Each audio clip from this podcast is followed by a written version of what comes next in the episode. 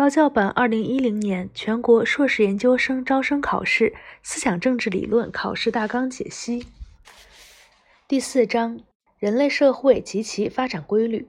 一、社会基本矛盾及其运动规律。一、社会存在与社会意识，两种根本对立的历史观。历史观是人们在认识社会历史现象、解决社会问题时所采取的根本观点。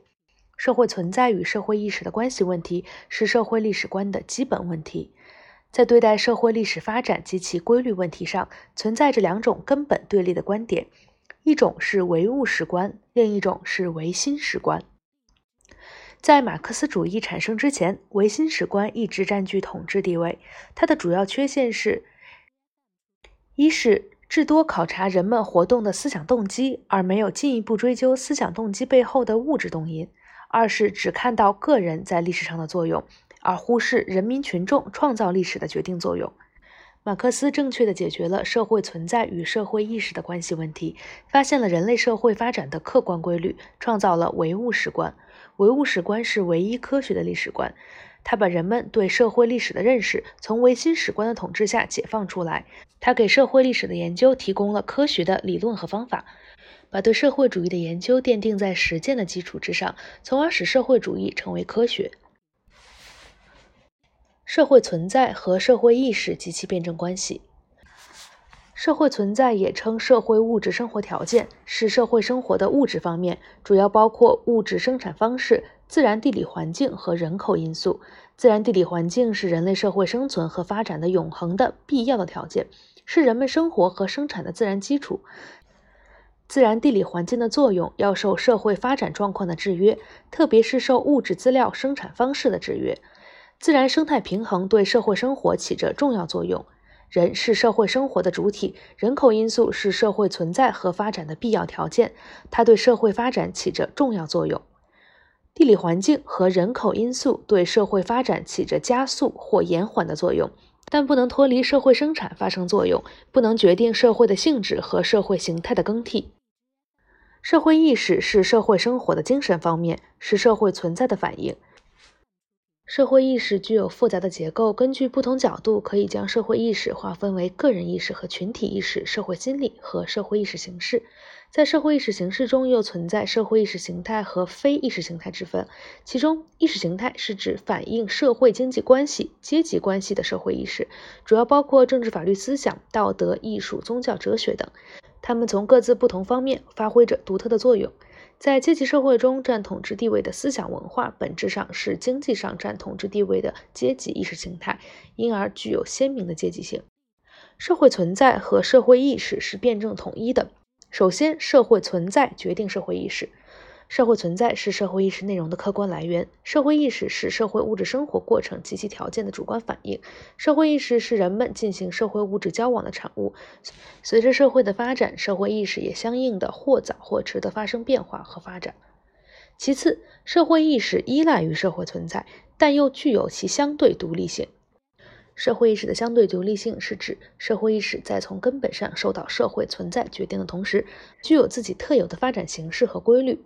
主要表现在：一是社会意识与社会存在发展的不完全同步性和不平衡性；二是社会意识内部各种形式之间的相互影响及各自具有的历史继承性；三是社会意识对社会存在能动的反作用。这是社会意识相对独立性的突出表现。物质生产方式是社会历史发展的决定力量。物质生产方式就是劳动者和劳动资料结合的特殊方式，是生产力和生产关系的统一。它集中的体现了人类社会的物质性。生产方式中的生产力体现着人们改造自然的现实的物质力量。生产关系是人们在物质生产中发生的物质的社会关系。生产力和生产关系的统一所构成的生产方式，使自然界的一部分转化为社会物质生活条件，使生物的人上升成为社会的人。生产方式是社会历史发展的决定力量。首先，物质生产活动及生产方式是人类社会赖以存在和发展的基础，是人类其他一切活动的首要前提。其次，物质生产活动及生产方式决定着社会的结构、性质和面貌，制约着人们的经济生活、政治生活和精神生活等全部社会生活。最后，物质生产活动及生产方式的变化发展，整个社会历史的变化发展，决定社会形态从低级向高级的更替和发展。社会存在与社会意识辩证关系原理的重要意义。社会存在与社会意识辩证关系的原理具有重要的理论意义和现实意义。首先，这一原理在人类思想史上第一次正确解决了社会历史观的基本问题，是社会历史观革命性变革的基础。它宣告了唯心史观的破产。恩格斯说。人们的意识决定于人们的存在，而不是相反。这个原理看来很简单，但是仔细考察一下，也会立刻发现，这个原理的最初结论就给一切唯心主义，甚至给最隐藏的唯心主义当头一棒。关于一切历史的东西的全部传统的和习惯的观点都被这个原理否定了。它使对社会历史的研究真正成为科学。依据这一原理，马克思主义从社会生活的各种领域划分出经济领域，从一切社会关系中划分出生产关系，并把它当作决定其余一切关系的基本的原始的关系，进而将一切社会关系归结于生产关系，将生产关系归结于生产力发展的高度，从而将社会形态的发展看作自然历史过程，破天荒的。的历史之际，揭示了人类社会发展规律。其次，这一原理对于社会发展，包括社会文化建设，具有重要的指导意义。社会发展理念，特别是路线、方针、政策是否正确，取决于他们是否能够正确地反映社会存在。我国社会改革和发展的顶层设计或总体部署，必须从我国现在的社会存在出发，即从我国现在的物质条件的总和出发，也就是从我国基本国情和发展要求出发。思想文化建设与经济建设的关系也是如此。文化是社会意识的重要组成部分。文化是一个国家、一个民族的灵魂。文化兴则国运兴，文化强则民族强。文化蕴含着人类的智慧、价值追求和审美情趣。文化的核心是价值观。文化对社会发展的重要作用主要表现在：其一，文化为社会发展提供思想保证；其二，文化为社会发展提供精神动力。其三，文化为社会发展提供凝聚力量；其四，文化为社会发展提供智力支持。二、生产力与生产关系的矛盾运动及其规律。生产力的含义和基本要素。生产力是人类在生产实践中形成的改造和影响自然，以使其适合社会需要的物质力量。生产力。具有客观现实性和社会历史性。深入理解生产力范畴，需要把握生产力的水平、性质、状况和发展要求等重要方面。生产力的水平是生产力的量的规定性，表现为生产发展的现实程度；生产力的性质是生产力的质的规定性，它取决于生产的物质技术性质，主要是劳动资料的性质。生产力状况是这两者的统一，表现为生产力的运行状态或发展态势。生产力的发展要求与生产力上述三方面的规定性联系在一起，是指现实的生产力不断获得解放和发展的基本要求。生产力具有复杂的系统结构，其基本要素包括：一是劳动资料，即劳动手段，它是人们在劳动过程中用以改变或影响劳动对象的物质资料或物质条件，是人和劳动对象之间的媒介。其中最重要的是生产工具。它是区分社会经济时代的客观依据。马克思说，各种经济时代的区别不在于生产什么，而在于怎样生产，用什么劳动资料生产。二是劳动对象，它是指人们通过自身劳动对之进行加工，使之变为使用价值、用以满足社会需要的那一部分物质资料，包括未经加工的自然物和已经加工的物体。劳动对象一方面是进行物质资料生产的前提。劳动只有同劳动对象相结合，才构成现实生产力。另一方面，劳动对象又是人们改造自然的程度和生产力发展状况的一种标志。不同的劳动对象直接制约着生产力的发展水平。劳动资料和劳动对象合称生产资料。三是劳动者，它是指具有一定生产经验、劳动技能和知识，能够运用一定劳动资料作用于劳动对象，从事生产实践活动的人。劳动者是生产力中最活跃的因素，人才资源是第一资源。科学技术是生产力中的重要因素。科学技术是生产力中的重要因素。科学技术能够应用于生产过程，与生产力中的劳动资料、劳动对象和劳动者等因素相结合，而转化为实际生产能力。科学技术上的发明创造会引起劳动资料、劳动对象和劳动者素质的深刻变革和重大进步。科学技术应用于生产的组织管理，能够大幅提高管理效率。科学技术为劳动者所掌握，可以极大的提高劳动生产率。在现代，科学技术日益成为生产发展的决定性因素。科学技术是先进生产力的集中体现和主要标志，是第一生产力。生产关系的含义和内容。生产关系是人们在物质生产过程中形成的不以人的意志为转移的经济关系。生产关系是社会关系中最基本的关系。生产关系包括生产资料的所有制关系、生产中人与人的关系和产品分配关系。在生产关系中，生产资料所有制关系是最基本的，它是人们进行物质资料生产的前提。生产、分配、交换和消费关系在很大程度上是由这种前提决定的。它是区分不同生产方式、判定社会经济结构性质的客观依据。生产关系作为生产中人与人之间的关系，不是物，可是这些关系总是同物结合着，并且作为物出现。所以，分析生产关系必须透过物看到物后面的人与人的关系。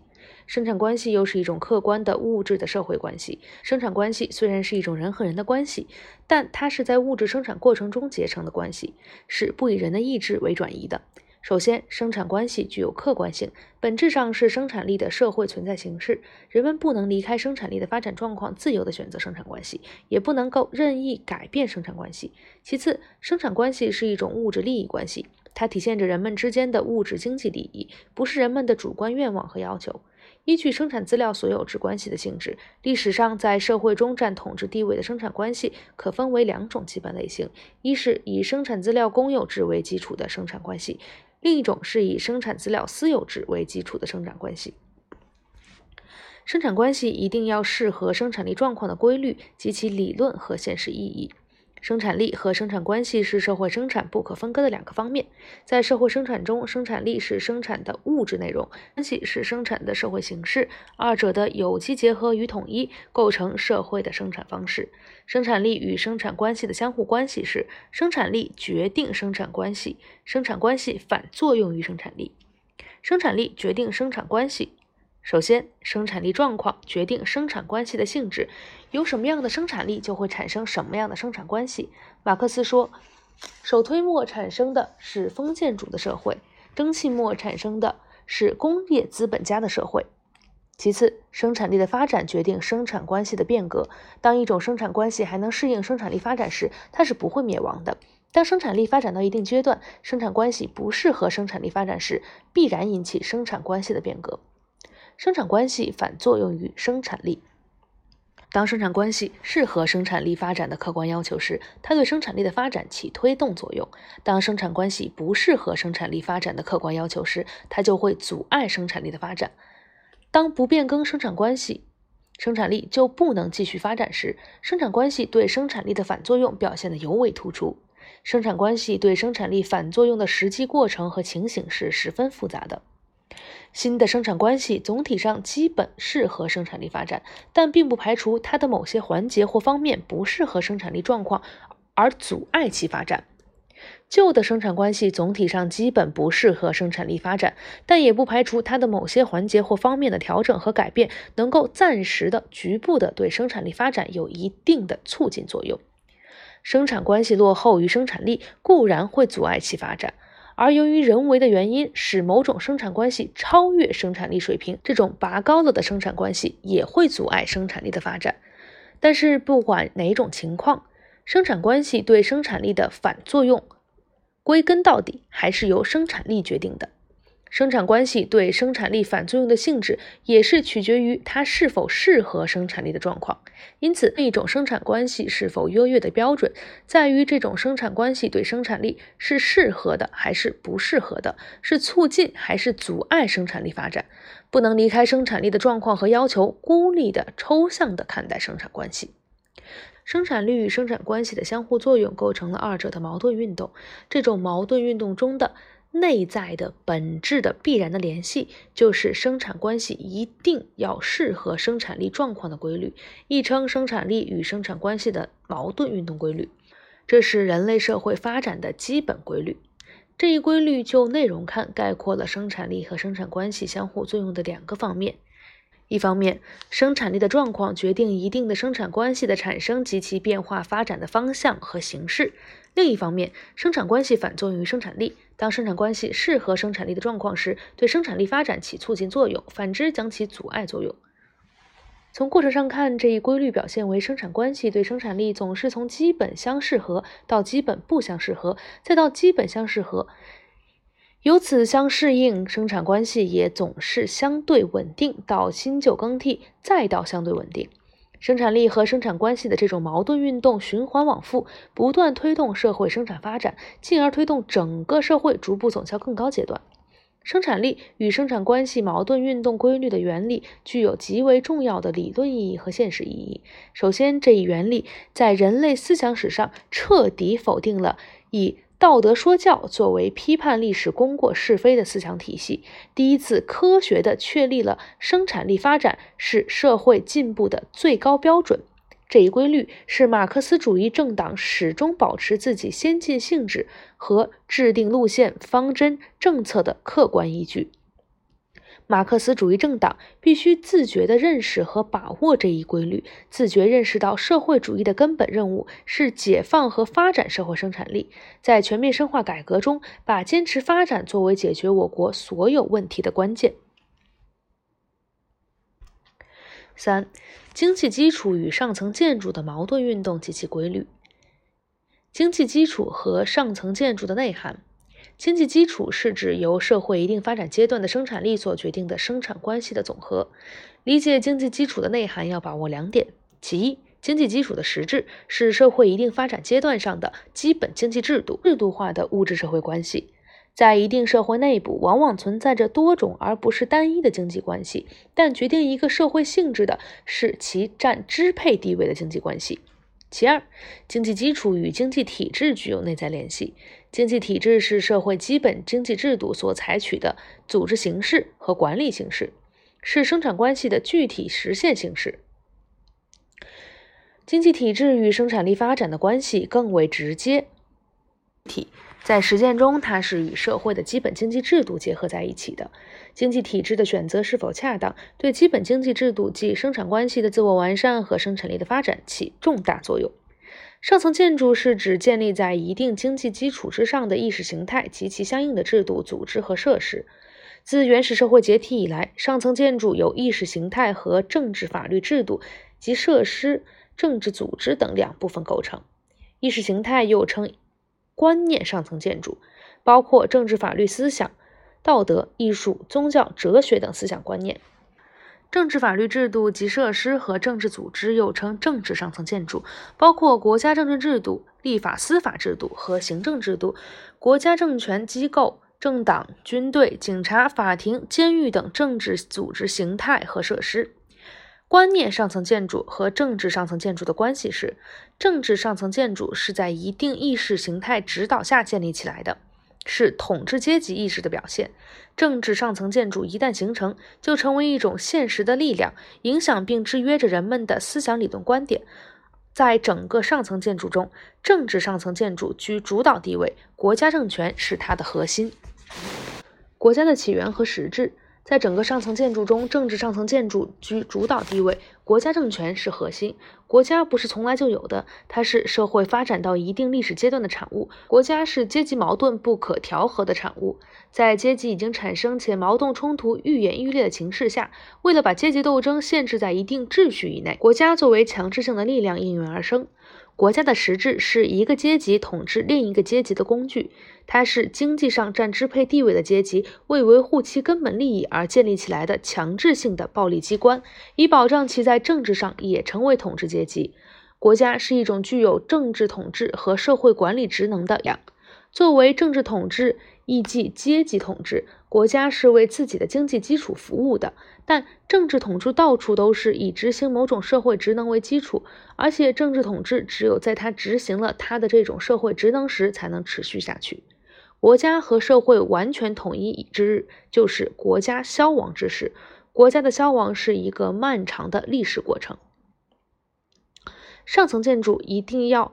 适合经济基础状况的规律及其理论和现实意义。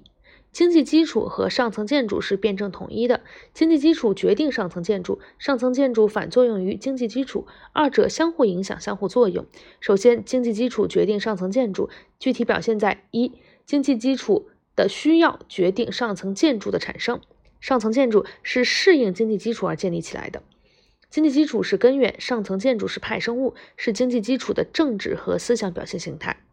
二、基础的性质决定上层建筑的性质，有什么样的经济基础，就有什么样的上层建筑。不同性质的经济基础一定会产生不同性质的上层建筑。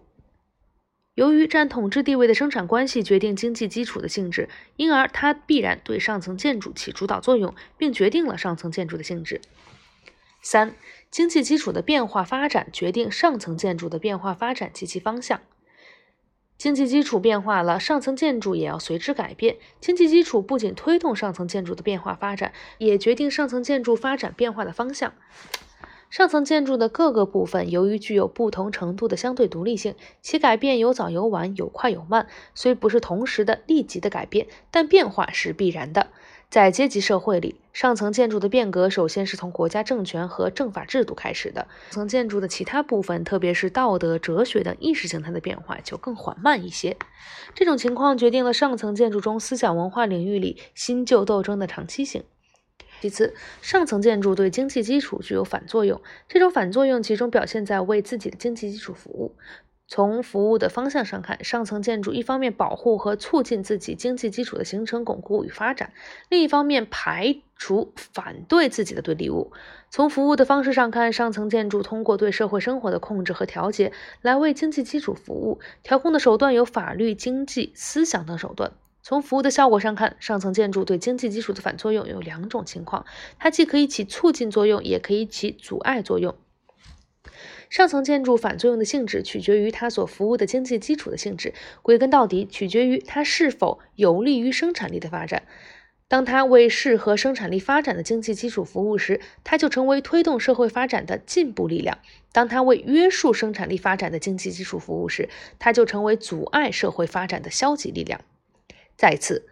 经济基础和上层建筑的相互作用构成二者的矛盾运动。这种矛盾运动在实际运行中是极为复杂的。一，在同一性质的经济基础和上层建筑关系中，上层建筑的不完善部分、没有反映经济基础要求的部分，都会同经济基础发生矛盾。